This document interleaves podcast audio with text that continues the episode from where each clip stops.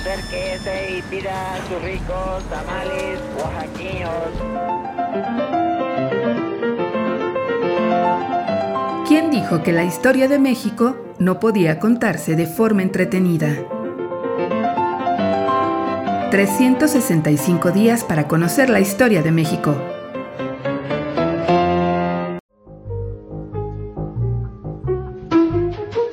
Sábado.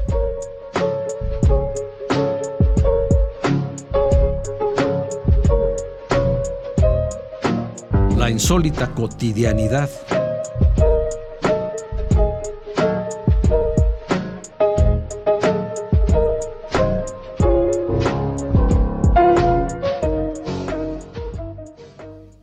¿Y las mujeres?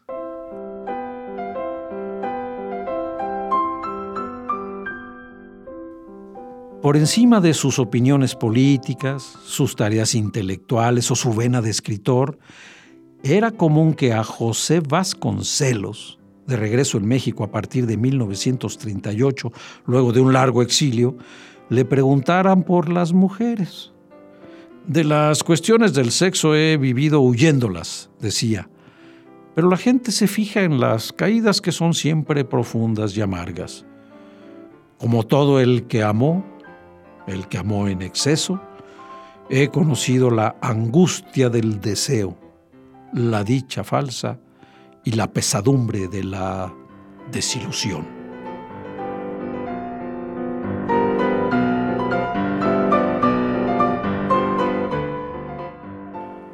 Su inteligencia para la filosofía, el arte de la escritura o incluso para la política contrastaba drásticamente con su debilidad por el sexo femenino. Contrajo nupcias desde 1906, pero su vida matrimonial fue un desastre. Me lancé a la aventura matrimonial, escribió en sus memorias, que rara vez nos suelta.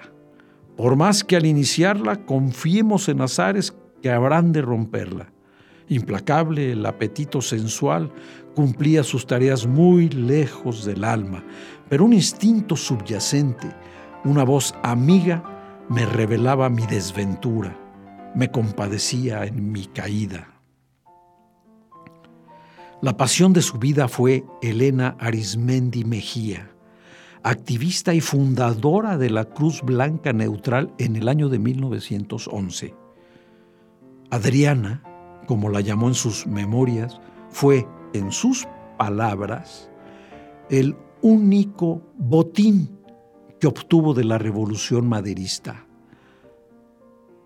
Su romance fue breve, apasionado y desgarrador. Pero Vasconcelos la describió con toda la fuerza que había desatado en su alma.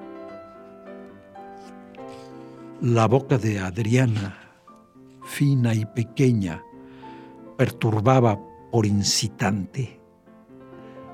Su andar de piernas largas, caderas anchas, cintura angosta y hombros estrechos hacían volver a la gente a mirarla.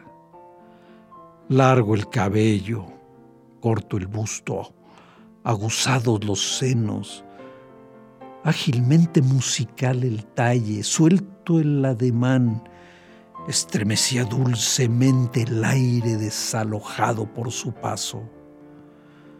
Bajo la falda, una pantorrilla gruesa remataba en tobillo airoso, redondo y en peine arqueado de danzarina.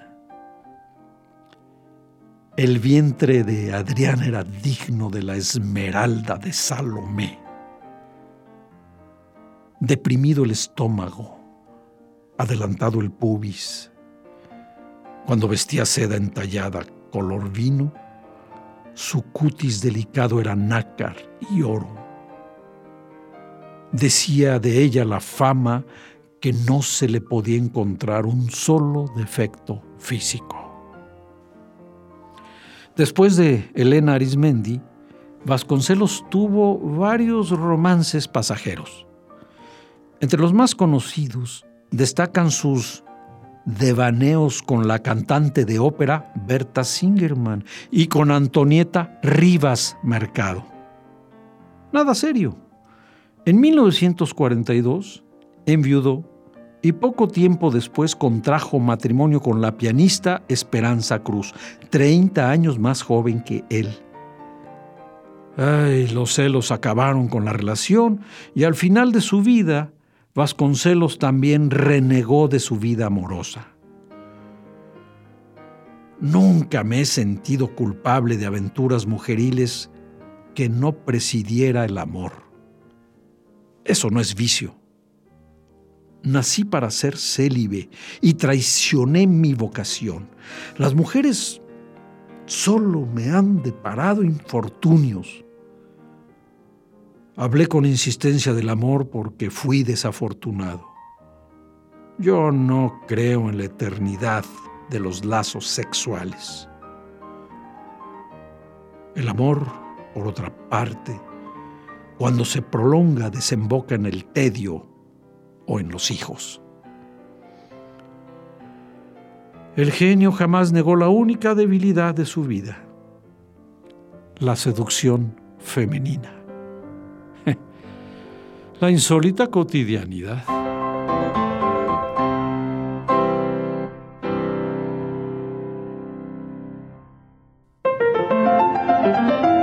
...365 días para conocer la historia de México. Esta es una producción de Radio Universidad de Guanajuato y la Dirección de Extensión Cultural en voz del Teatro Universitario. Serie basada en el texto de Alejandro Rosas, 365 días para conocer la historia de México.